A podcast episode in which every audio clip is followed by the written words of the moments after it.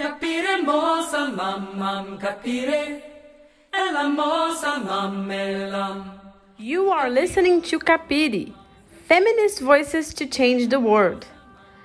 Peasant Struggles in India, a Feminist Perspective. Archana Prasad spoke with Capire about women's work and lives in India and the struggles against corporate power and right wing policies. So, uh, my name is Archana Prasad, and I'm a professor at the Center for Informal Sector and Labor Studies in uh, Jawaharlal Nehru University. And I also am a Central Executive Committee member of uh, the All India Democratic Women's Association, which is one of the largest uh, women's organizations in the country. It has about 10 million members. It was founded in 1985, though we are a leftist organization and we take up issues related to violence, agriculture, and all the things that women are basically uh, concerned with. So, our organization started in 1985 with the anti dowry movement. As you know, the feminists, I mean, the women's movements in India are very old. So, in the 20s and the 30s, there were a lot of women communist leaders, revolutionary leaders who were part of the Indian national movement. Many of them were communists. After that, the communist uh, parties also led or their mass organizations like the All India Kisan Sabha and uh, others. They also led several big movements, and women were active participants in these uh, movements. Communist movement is an anti-patriarchal, anti-capitalist, anti-patriarchal uh, movement. But what happened is that because the communist movement itself is embedded in social structures in its own context, patriarchy reconfigured itself, but it didn't really go away. And there were big struggles. So even in our uh, movement, there have been big struggles by women. And ultimately, it was realized that you should have separate women's mass front, which would put pressure on the larger movement. That does so. Uh, the All India Democratic Women's Association was born, which was a mass front of the Communist Party of India, Marxist. Then you had National Federation of Indian Women with the Communist mass front of the Communist Party of India. Now you have the All India Progressive Women's Association, which is uh, connected to the Marxist Leninist movement. And you have now several autonomous and other organizations also. But we are basically political organization of women, uh, not necessarily directly connected with the party. It's a mass organization. So it has membership of all types of people in it. But its philosophy is one that anti patriarchy has to, and, and uh, uh, we can only surpass patriarchy if we also surpass capitalism. So these are sort of uh, goals that All India Democratic Women's Association had. About the farmer strikes that are happening. The whole world is following the, pe- the peasant and farmer strikes and mobilizations in India, especially the great mobilization of women on the 18th, call it our attention. Like it was could you briefly tell us about the advances and, and political challenges of farmers struggles from the woman's perspective this wave of protest became began about two three years ago. And you must have heard about the long march from nasik to mumbai.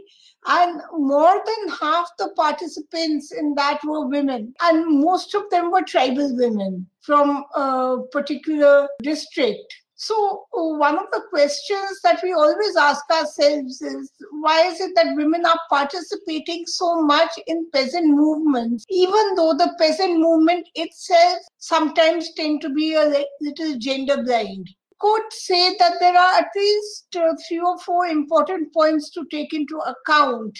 In 2009, under the banner of the National Commission of Women, there was a committee to make a national policy for women's farmers. And I was one of the members of that committee. In that committee, we defined a woman farmer as somebody who does paid and unpaid work on the field and off the field. Her work is related to social reproduction. Work is also related to commodity production in agriculture. It's related to all sectors, whether it's farming, whether it's animal husbandry, whether it's fishery, whether it's forest produce collection sale, fuel wood collection sale. Now, you should know that most of the farmers in India are small and marginal farmers whose land hectare is less than one. And out of that, 70% own less than 0.5 hectares of land. What you have is a situation where, in many cases, the men work out or go laboring seasonally. Even before neoliberalism, you had a pattern where when men would go out for three to four to five months outside their villages, whereas the women would be keeping the farm. The definitions of female headed household can be looked in a very different sort of a way, where the seasonal mobility of labor takes place. Women often end up manning the farmstead and the homestead for long periods of the year. So it's estimated that they do more than 75% of the work. Because if you look at the division of labor in agriculture, these women have no rights to land. They are not really recognized as farmers also. They are seen as laboring on the farm. And one of the slogans of the movement has been, Main kisan, I'm also a farmer. So women's struggle for land rights is a very old struggle and it has speeded up over many the last few years. And one of the demands of the All India Democratic Women's Association, much before any other women's association, was that land should be in the name of both husband and wife. So there should be joint titles to land because as we know as feminists also we know inheritance becomes one of the ways of tying down women and also a route for oppression to a large extent. Even caste oppression uh, all kinds of oppression where notions of purity and all these kinds of things also work. So that was one thing. The second major issue that women have is that most of the farmsteads are very small farmsteads, but we know that 75 million families who are small and marginal farmers have either one cattle or two cattle. And their supplementary income is by producing milk and selling to the local markets. Now, there's an estimated 75 million households where women are doing most of the animal rearing work, which is also an invisible work in one sense in these families. Most of women's work is invisible work because not commercialized work of that type. Apart from that, there are at least uh, 6 to 10 million women who are producing milk on a commercial basis as part of cooperatives and others. So, what we have had recently is that the dairy cooperatives they are getting a lot of corporate influence in them. And these farm laws are going to increase that influence, not only in agricultural produce, but also in fishing, where another 10 uh, million uh, women almost work. Both in terms of paid employment and unpaid employment, women are going to lose in major ways. Though uh, thing is that India has been facing an agrarian crisis for the last three decades. After the Indian agricultural market was linked to the world market. And more than 400,000 farmers have committed suicide. So those 400,000 families have become female headed. Most of them are laden with debt. We have been asking that there should be debt waiver. These women should be rehabilitated because what they're doing is they're doing farming sometimes in crops like cotton and all which have no minimum support prices. Secondly we've been saying that the basket of minimum support prices should increase. It should take into account nutritious food for women. And these kinds of issues we are taking up. We feel that the farm laws are going to destroy the uh, public distribution system also. Uh, these are the some of the main issues that we are taking up we understand that these mobilizations are part of a more general resistance to the Modi government and that it has a background in other mobilizations that have also had a strong presence and protagonism of women. Could you give us an overview of these mobilizations? How are the different agendas and political subjects uh, subjects articulated, like between the farmers and women in general in the Modi being resistant to the Modi government? See, uh, as far as our perspective goes, we feel that it's obviously part of general resistance to Modi. But what does Modi represent? He represents the third generation of neoliberal reforms. It's not when Modi was not there, women were not protesting against neoliberalism. They were protesting against neoliberalism even when Modi wasn't there. The land right movements go back to Nehruvian period what we are trying to say is that Modi has brought the neoliberal reforms into a totally qualitative shift. So we are moving from simply neoliberalism to crony corporate capitalism in a very big way. And our political system is taken. The second thing is that women were getting social welfare till at least the early 90s. You know, the state had a reformist agenda. It wanted to have anti dowry laws because of women's struggles, no doubt about it. We were the ones who won the rights for ourselves. The state still had a Wiener where it was talking about some sort of social tra- transformation and, in quotes, in empowerment. Yeah? But since the early 90s, that investment in social welfare has come down. So we know that most of the women in paid work, they work in what is called the unorganized or informal sector. Almost 90% of the women. So their work, even if they are doing manufacturing work from their home, is an invisible work.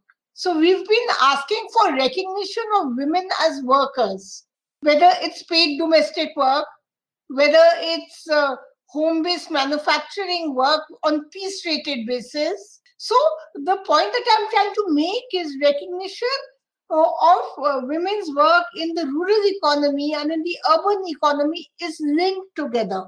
The third thing that we are finding is that with this neoliberalism, the social welfare measures have been constrained social expenditure is falling. Whatever support women could get, yeah, to come out and become organized, that support they're not getting anymore. They're not even getting nutritional support, no health support, hardly any educational support, no creche services. All these, instead, the rhetoric of reformism, when it has resigned, it, conservative social institutions have taken over. So, for example, you have an increase in trafficking, you have an increase in violence in women, you have an increasing discourse. You see, the women's movement was known for the fact that it wanted to bring out women outside their houses so that they could share their experiences, organize with each other, do all these. But now you have a political dominant discourse which is actually arguing that women should stay in the house and that technology will enable you to work from home and when women work from home they are double burden triple burden apart from the fact that they're isolated so whereas the feudal patriarchal uh, system or the even reformed capitalist patriarchy oppresses women within the house one of our points is to be they bring women outside the house so working became a method of liberation also in one sense other thing that we've been articulating is the gender gaps.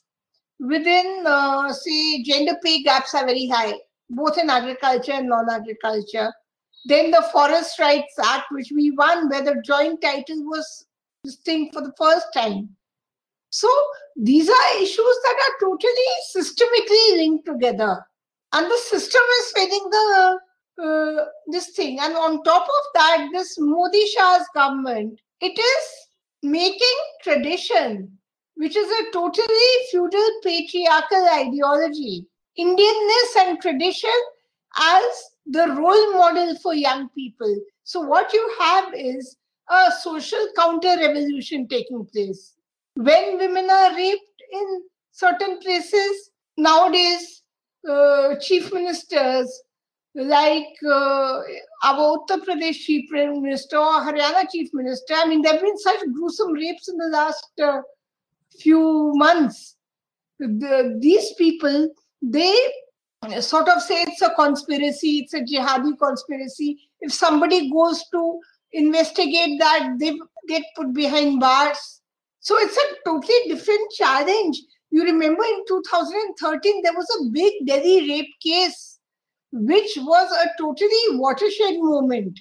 The women's organizations forced the uh, UPA led Congress government, which was also not a very progressive government, but uh, forced it to make a commission to reform the laws. The Domestic Violence Act was won by us in only 2005. So, what I'm trying to say is that all these gains have been under attack by the Modi government. That's why we are against Modi. That he is yes.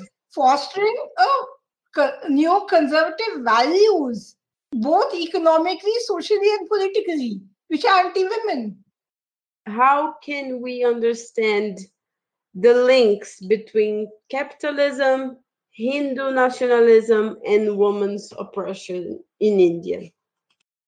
Well, one thing that we should understand is that when uh, in the early 50s and the 60s, also you had capitalism, okay? And it was patriarchal capitalism, but it was not allied with Hindu fundamentalism or religious fundamentalism, let me put it this way. It's not only Hindu fundamentalists are patriarchal, Muslim fundamentalists are, fundamentalists are also patriarchal. So all religions and castes have their own patriarchy. Yeah? But when they get linked to structures of profiteering, they take a totally new meaning. That's why the whole question of separating state from religion is one of the most important questions for women. Because when these two things, capitalism and fundamentalism, come together, you have a really highly lethal combination. Yeah? And that lethal combination gives birth to a social counter revolution that I was talking about.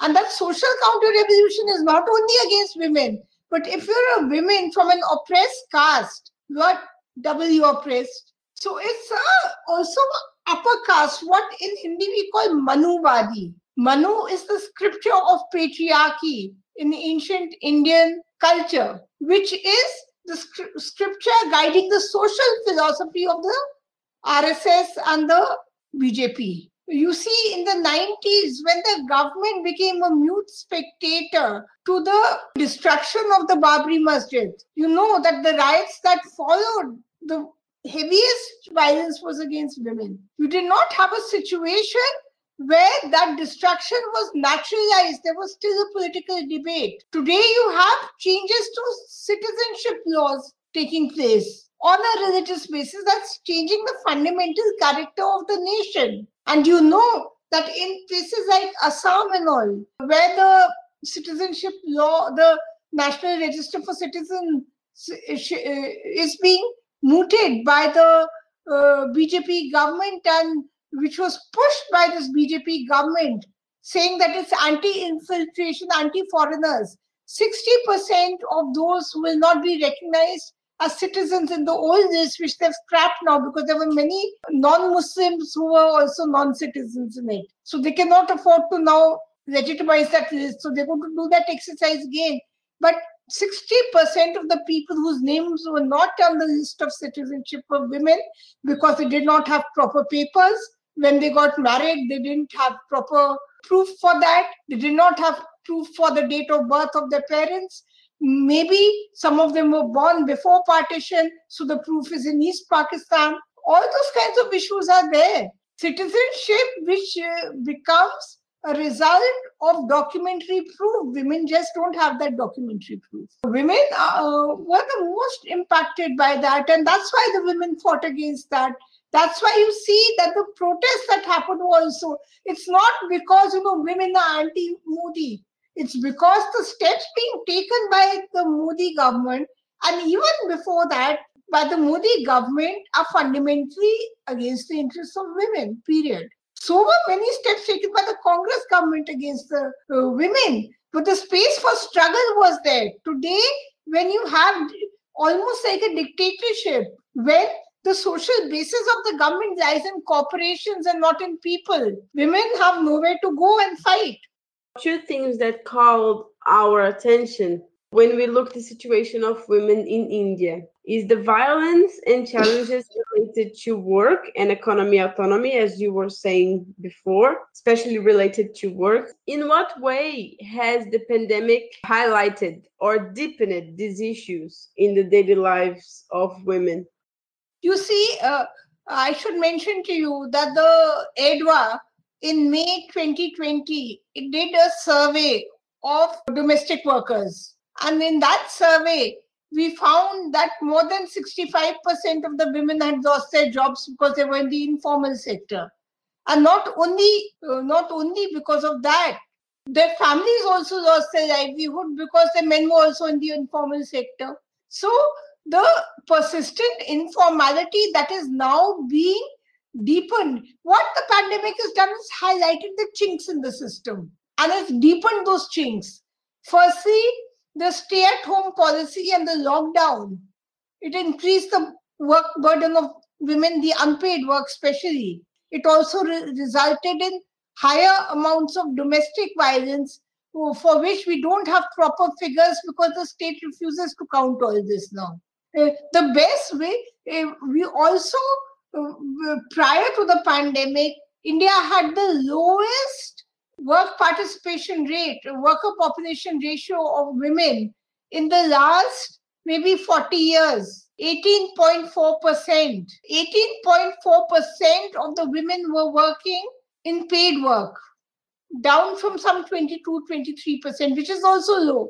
And not only that, around 3 to 6 million women got pushed out of the labor market within the movement, a lot is said about unpaid work and its recognition, but about paid work and the loss of paid work and its impact on women's uh, lives, it is totally devastating, not only economically, but also socially. It's also socially and culturally devastating. Because women going out of their house to work is a dent in the patriarchal family Women controlling their own earnings is a dent in the patriarchal family. So the fall in employment is that I already talked about domestic violence. I already talked about the rising caste-based violence against women, religious violence against women. You know, when communal rights have gone up, when that happened, this. So uh, the uh, point that I'm trying to make is that while the institutional structure is becoming, the institutional framework is becoming weaker, the attacks on women are growing. And one last point I want to mention that India's malnutrition is going up in the last two years in a big way. And the worst impacted are women and children in that female malnutrition anemia has gone up to almost 65%. And the pandemic brought about a huge food crisis. In fact, we have been demanding that women uh, and their families should get 15,000 rupees per month, which is negligible, zero amount of money in their accounts as income support for loss of income. We have been demanding they should be getting free food for the next six months at least, for the next six months or seven months at least. We have been demanding that there should be standard operating procedures for violence against women. We have been demanding, you know, the anti-dowry law has been weakened and most of the labor codes and the farm laws and the weakening of anti-violence laws and the sexual harassment at workplace and all the all these things that we had done while during the lockdown the government has tried to reverse these and quell the dissent on them in the name of the pandemic. You said some very good information about what's happening with women in India besides the farmers' uh, strikes. But now we want to come back just to to finish. And of course you can tie to this perspective of the pandemic because everything is linked. We know that everything is linked in a certain way. So what are the next steps of these peasant strikes and farmer strikes and struggles?